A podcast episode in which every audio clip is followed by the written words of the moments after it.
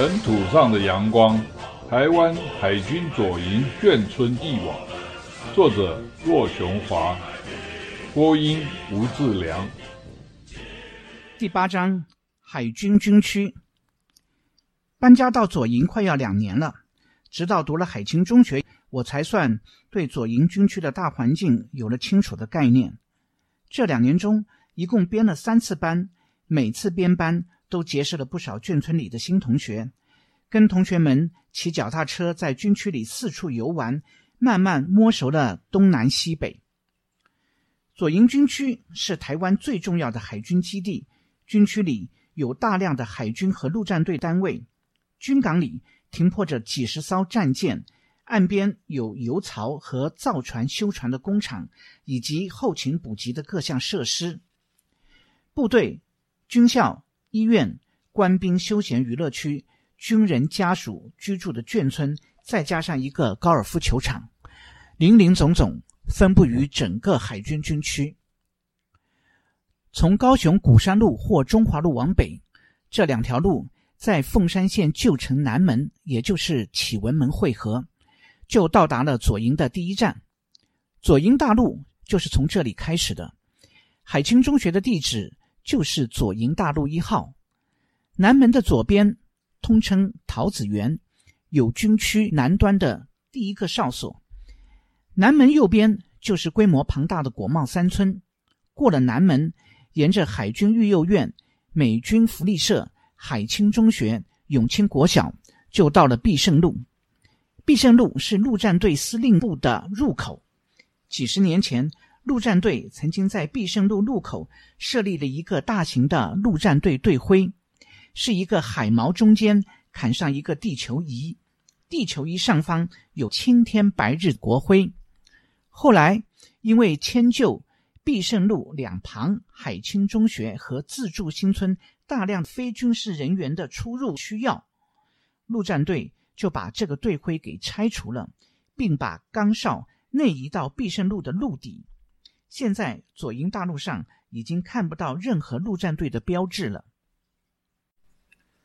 左营大路到了必胜路分叉为两条马路，直直向前的是中正路，通往海军军区大门；向右方继续往前的是左营大路，进入左营市区。军区大门有宪兵把守，按照规定，进军区的时候，所有的车辆人员都应该停下来接受检查。不过那时候执行的并不彻底，骑脚踏车的人只要挥挥识别证，减缓车速，做一个准备下车的样子也就行了。海清中学的学生只要身穿制服，就跟有识别证是一样的，可以自由进出。进了军区大门。任何一条路往左走，都会碰到左营军港。进了军区大门，就是一条笔直宽阔的椰林大道。正面第一个地标是海军忠烈将士纪念塔，纪念塔高高耸立在军区的枢纽位置。左侧是陆战队学校，军区各单位基本上也都沿着中正路分布。过了纪念塔，继续往北走。左边是海军高尔夫球场，右边是海军眷村以及四海一家和海军体育场、中山堂等。中山路的尽头，左边是海军士校，脚踏车向右转，骑一会儿才到海军官校大门。过了官校，是军区边缘的海军总医院。军区里随处都是茂盛的凤凰木，仲夏开花季节。绽放着一片火红的花朵，充满着南方热带情调。海清中学离陆战队司令部最近，中间只隔着户数不多的西自助新村。司令部门前有一个大操场，平时是空荡荡的草坪。重要外宾或华侨访问陆战队的时候，操场上就会进行热闹的表演活动。附近的居民以及学生都能沾光欣赏。雄壮威武的陆战队，一队大约有五十多人，头戴闪闪发光的钢盔，身穿笔挺的军服，手持上了刺刀的步枪，在鼓号声和旗队的带领下表演分列式、花式操枪、空中抛枪，以及像螺旋桨一样的旋转枪支前进。这些表演永远都能吸引我们的眼球。除了一队，往往还有跆拳道、射击等战技表演。神射手射断捆绑标语的细绳时，卷曲在里面的标语瞬间展开。当欢迎某团体来访或恭贺欣喜之类的应景标语抖落时，总能赢得热烈的掌声。陆战队素以训练严格而闻名，除了一队训练严格艰苦、一丝不苟之外，我知道另外还有一个部队的训练更令人胆寒，那就是俗称“蛙人”或“水鬼”的。两栖侦察连。据我知道，台湾有三个水中特种部队，一个是陆军的成功队，驻守在金马前线。听说早年凡是成功队的军人坐火车都不需要买票，那是他们历届的队员拼出来的江山。另外两个蛙人部队都属于海军，一个是海军水中爆破队。一个是陆战队两栖侦察连，这两个部队顾名思义，爆破队的任务是清除军舰航道中的障碍，侦察连的任务是了解海岸登陆场的环境。不过军人的任务繁杂，我相信他们的任务重叠性一定很大。两支部队的训练都很艰苦，为了完成不可能的任务，个个晒成了古铜色。锻炼出过人的胆识与体力。蛙人们的军服就是一条红色的短裤。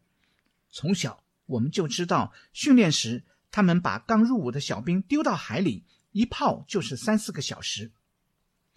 他们毕业时还有骇人听闻的天堂路科目，学员们必须通过非人的考验，才能成为正式的队员。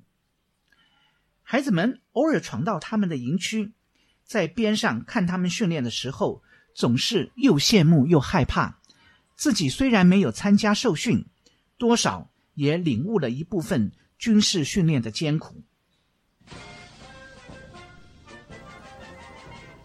左营军区在国防上是捍卫中华海疆的重要基地，在事业上是父兄们开创军旅生涯，施展抱负的工作场所，在生活上，军区是眷村子弟成长、学习、茁壮的摇篮。国军开始在台湾各地大量兴建眷村以后，眷村文化逐渐形成。而我认为，在遍布全省的眷村之中，左营眷村的海军子弟可以说是更加的幸运，因为我们拥有一个占地辽阔、充满着热情、奋斗。阳刚、纪律、尚武精神，同时又具备新奇、现代、亲切特色的海军军区，在那个军事单位与眷村融合的时代，海军军区一方面是眷村子弟探险的乐园，另一方面也自然而然的培养了我们强烈的奋斗意志和爱国情操。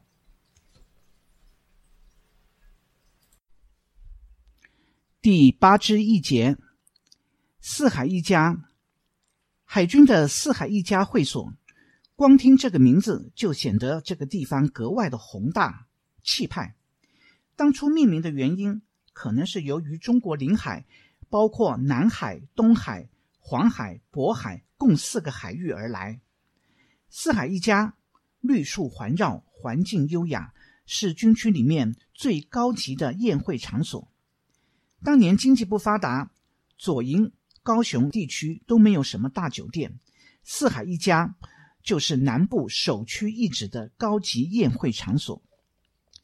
海军是一个历史久远而又具有浪漫色彩的军种，船舰一旦出海，常常就是出国，所以海军军官必须会讲英语，还要懂得国际礼仪，把自己培养成注重荣誉。风度翩翩的绅士，航海生活情况复杂，起伏很大。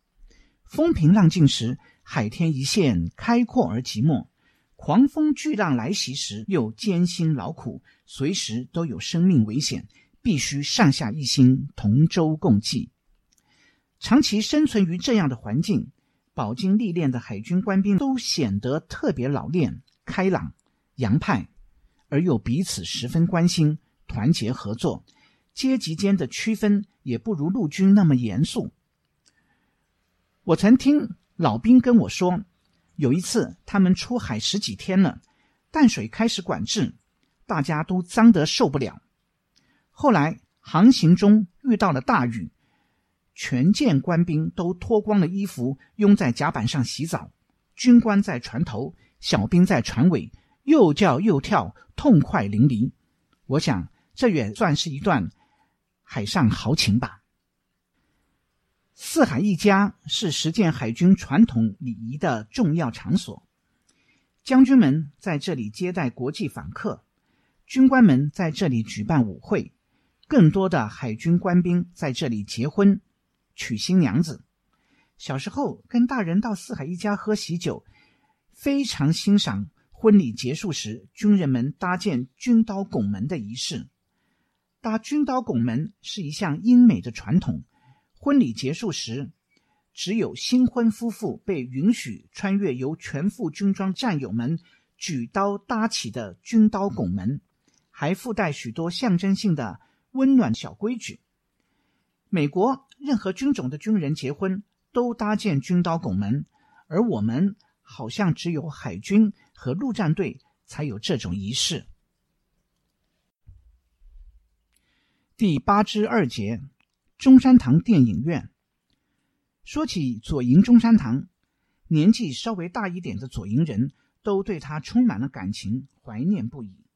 因为我们都是在他身边长大的，几乎人人都有在售票口排队几个小时等着买票的经验。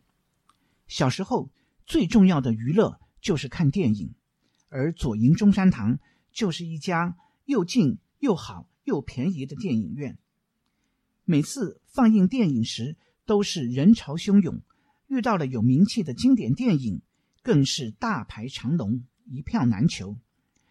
当年美轮美奂的中山堂电影票价分为楼上、楼下两种，楼下一块钱，楼上一块五毛钱。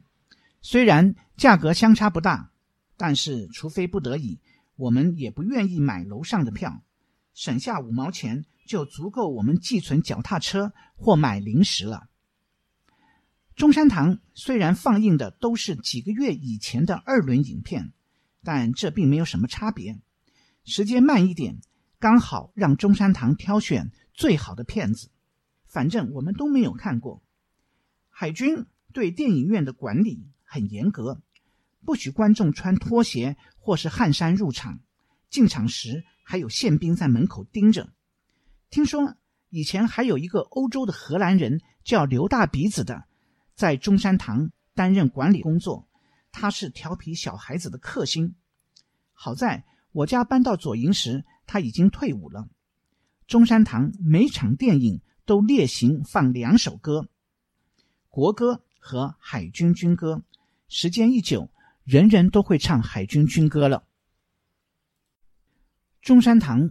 放映过许多好片子，像维也纳少年合唱团、《春江花月夜》、《无爱无诗》、《真善美》、《零零七情报员》、《万世英雄》等，都是当年最好的电影。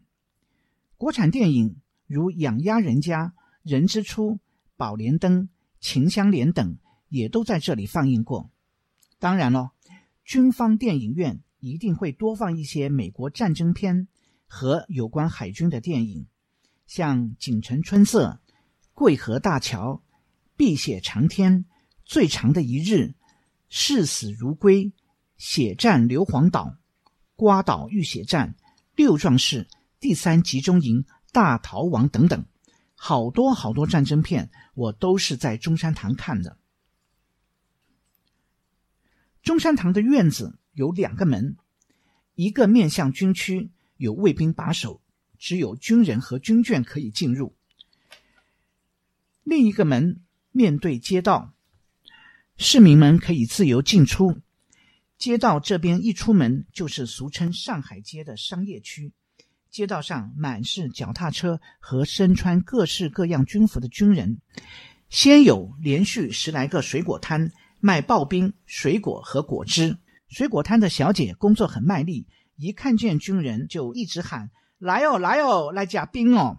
调皮的小兵们回应他们说：“阿兵哥我急呢。”小姐们继续拉客：“嗯丢啦，阿兵哥钱多多。”一搭一唱，大家都很开心。